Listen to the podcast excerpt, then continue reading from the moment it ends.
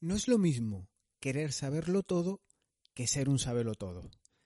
El querer saberlo todo es ese deseo que no te deja ni vivir, que te ahoga, que te asfixia, en devorar libros, enlaces, recopilar material de Internet, libros físicos, libros de Amazon, fotocopias de amigos, de las bibliotecas, escanear todo lo que pasa por tus manos, montoneras de libros y más libros, porque quieres ser un muy buen profesional. Material que ni en tres vidas podrías consumir y menos digerir. Este es un deseo que muchos tenemos, pero puede ser perjudicial. En cambio, el todo ya sabemos quién es. Seguro que lo conociste en el colegio, en la facultad o incluso tienes a un todo en tu trabajo. Te hablaré hoy de ese deseo de querer saberlo todo.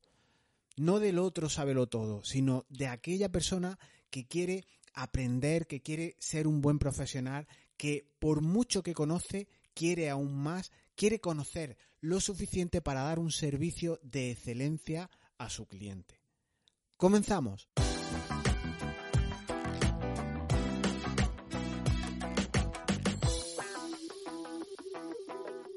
Hay una tremenda diferencia en una frase que te voy a decir ahora, que la vas a escuchar de inmediato, y puede que marque una diferencia importantísima en cómo afrontas ese, ese querer saber más y más si tú te encuentras en este punto, en esa codicia, en esa ambición por saber, por ser un buen profesional, para eh, cumplir con todo lo que te pueda preguntar, todo lo que te pueda plantear un posible cliente. Escucha con atención que la frase es muy interesante y es, hay una gran diferencia entre querer saberlo todo y saber que puedes aprender cualquier cosa. Te la repito porque es muy potente. Hay una gran diferencia entre querer saberlo todo y saber que puedes aprender cualquier cosa. Cuando yo estaba de pasante en un despacho, uno de los abogados más jóvenes que había ya me decía esto eh, en aquellos días, pero en una especie de variante.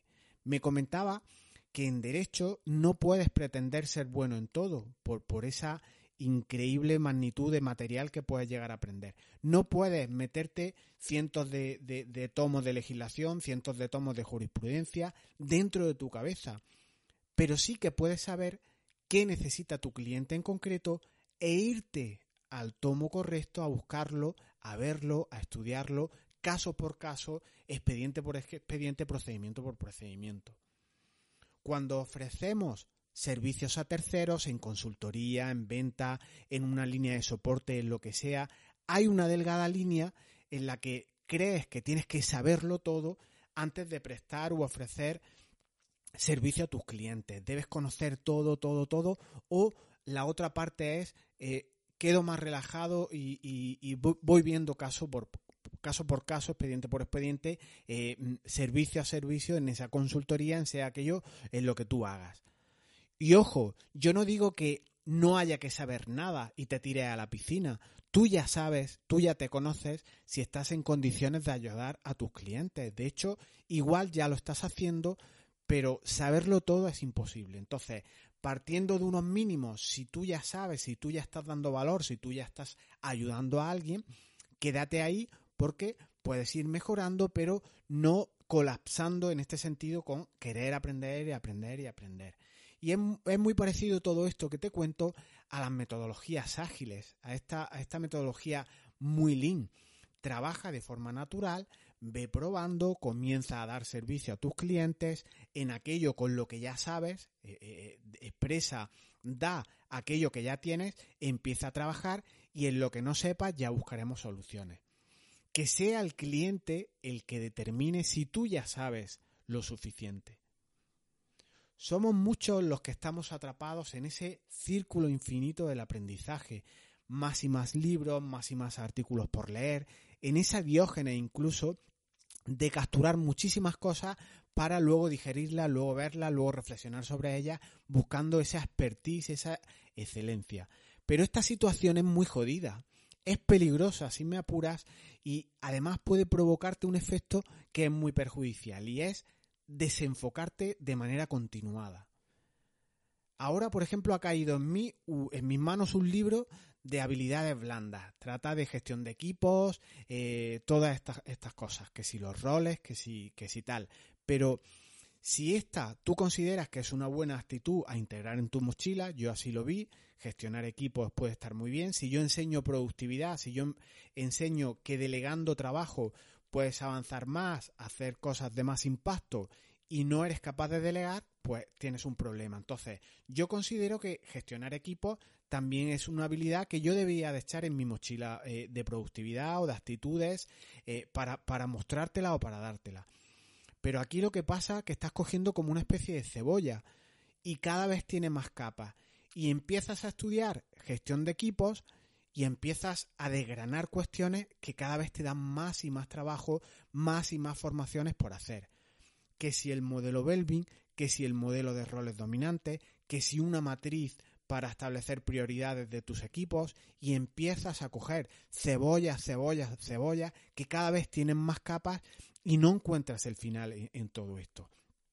Al final tienes tu casa llena de cebollas y tu cabeza al final no sabe ni por dónde tirar. Y si esto en lo que me sirve y si esta cuestión podría valerme para en un futuro para, para un cliente y si esta cosa me ayudaría también con aquella aplicación y si, y si, y si siempre estamos con el easy.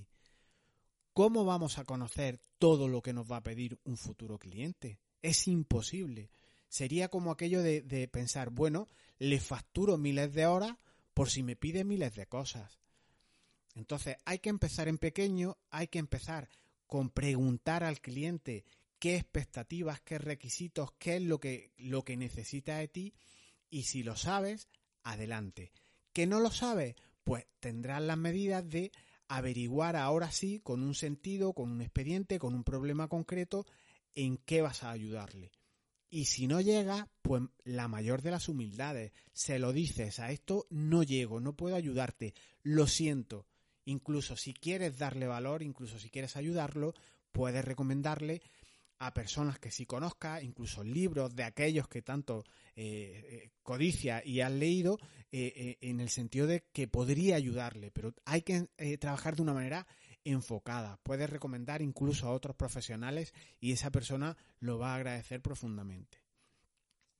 Muchos son los que quieren simplemente que los escuche y no lecciones magistrales. En consultoría, por ejemplo, eh, muchas veces con, con, que algún cliente te pregunte alguna cuestión y le digas sí, vas por el camino correcto o un simple no, te recomendaría que mires esto, esto, esto y esto, es suficiente para él. Solo quiere que lo escuche, solo quiere que le dé seguridad, que le transmite eh, tal vez esa capacidad de, ver otros puntos de vista que él no había considerado y con eso le aportan mucho valor y no tienes por qué saber, ya te digo, eh, o dar lecciones magistrales las que tenga una hora, por ejemplo, con él, conectado por un Zoom, por un Skype, por cualquier aplicación o incluso en físico y te pegues una hora hablándole tú. Yo al menos estoy empezando a perder ese miedo que al final es todo lo que esconde ese querer saber cuanto más mejor. Y estoy empezando a perder ese miedo, ese miedo diciéndome una frase que, te quiero trasladar, que igual te sirve, igual es casi de, de anotarla por ahí, ¿no? Puede que yo no lo sepa todo, pero me conozco. Sé que daré todo para con mi cliente. Haré todo lo necesario para cumplir mi promesa, cumplir con las expectativas que mi cliente tiene depositadas en mí. Él ha confiado en mí, yo voy a dar todo lo posible que esté en mi mano por cumplir mi promesa. Y yo no lo sé todo, pero sí tengo esa confianza de que podré resolverlo cuando sea necesario. En el sentido doble de resolver la duda a mi cliente o resolver la duda conmigo mismo. ¿Puedo ayudar a mi cliente con esto? Si es que no, pues nos estrechamos la, la, mano y tan amigos y se lo dice y le recomienda esos libros que te comento o le recomienda a otro profesional y ya está. Esto da una paz mental tremenda. Y es importante plantearnos qué hacemos, en qué ayudamos a otra persona. Realmente tienes que saber aún más del tema con el que tú te, dedicas o con aquello, con lo que tú haces o con lo que tú ayudas a los demás. ¿Cuánto más? ¿Cuándo será suficiente ese aprendizaje que siempre estás codiciando, codiciando, codiciando?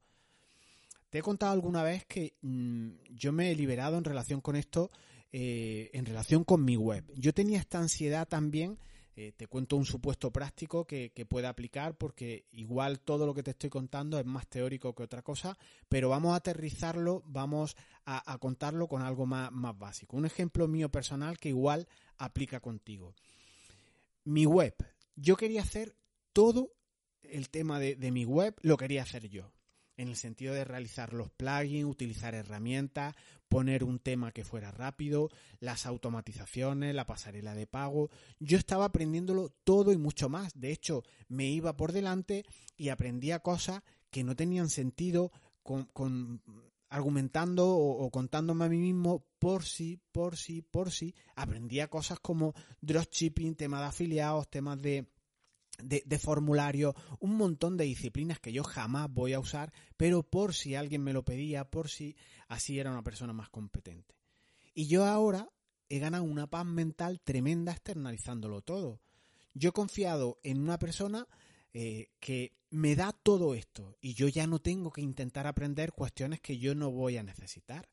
Esta persona me lleva el hosting, me lleva los dominios, las renovaciones, temas que vayan rápido en, mi página web, las herramientas, las actualizaciones, los backups, las renovaciones, los plugins y todo domiciliado. O sea, yo pago una mensualidad al mes, tengo tickets de soporte, puedo decirle qué necesito, qué, qué aplicaciones, qué actualizaciones, qué dudas tengo y él me va contestando. Y yo me he quitado una paz mental, una gran cantidad de formación, un gasto tremendo de libros y de, de suscripciones en cursos que luego no usaba nada, ni siquiera ponía en práctica y ningún cliente me pedía cosas web. Yo, si trabajo en productividad, ¿qué hago aprendiendo eh, cosas eh, en relación con, la, con, el, con formatos web, con aplicaciones, con herramientas, con plugins, con themes? Esto no interesa a mi cliente. Mi cliente a mí me busca por, por una cosa concreta y no por cómo hacer web. Y pasas de echar horas y horas, de gastar cientos de euros en formaciones, en suscripciones, en materiales de todo tipo, a pagar una pequeña mensualidad cada mes. Esto es potencia, esto es ser, eh, estar enfocado, esto es ganar pan mental, esto es efectividad en estado puro. Así que planteate si eres de los que quieres saber de todo y mucho más, que igual este audio te interesa casi reescucharlo, darle una vuelta por si te ves identificado en este vivir eh, eh, enajenado por, por, la formación. Esta formación, este, esta, esta idea, nuestra formación, esta idea lo que pretende es calmarte un poco, que, que, seas confiable, que sepas que tú, si algo cae en tus manos, un expediente, un procedimiento, un proyecto a futuro, tú vas a poner todo lo que esté en tu mano por hacerlo y si no llegas, pues esa humildad de decir, oye, yo a estas cosas no llego y eso da una paz mental, una capacidad de foco tremenda. Este audio, por tanto, te puede servir, es casi de los de guardar si te has visto identificado y es para esas personas que queréis saberlo todo. Para los sabelo todos, esto no siquiera ni siquiera tenéis que escucharlo porque ya sabéis todo lo que lo que aquí se comenta. Y hasta aquí este, estas reflexiones de hoy. Gracias por tu tiempo, gracias por tus minutos, gracias por estar ahí, por ese depósito de confianza que estás haciendo en mí, aunque yo no lo sepa todo tengo propósito, propósito auténtico de enmendar este vicio que yo tengo eh, de aprender, de aprender, de aprender. Quiero volverme más hacedor, un perfil más de dar, de ofrecer más contenido, pero otra cosa es que lo consiga.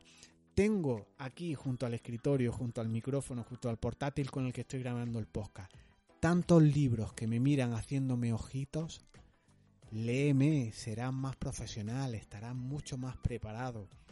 Hay que intentar quitarnos esto de en medio. Nos escuchamos el viernes que viene. Codazos, seguimos.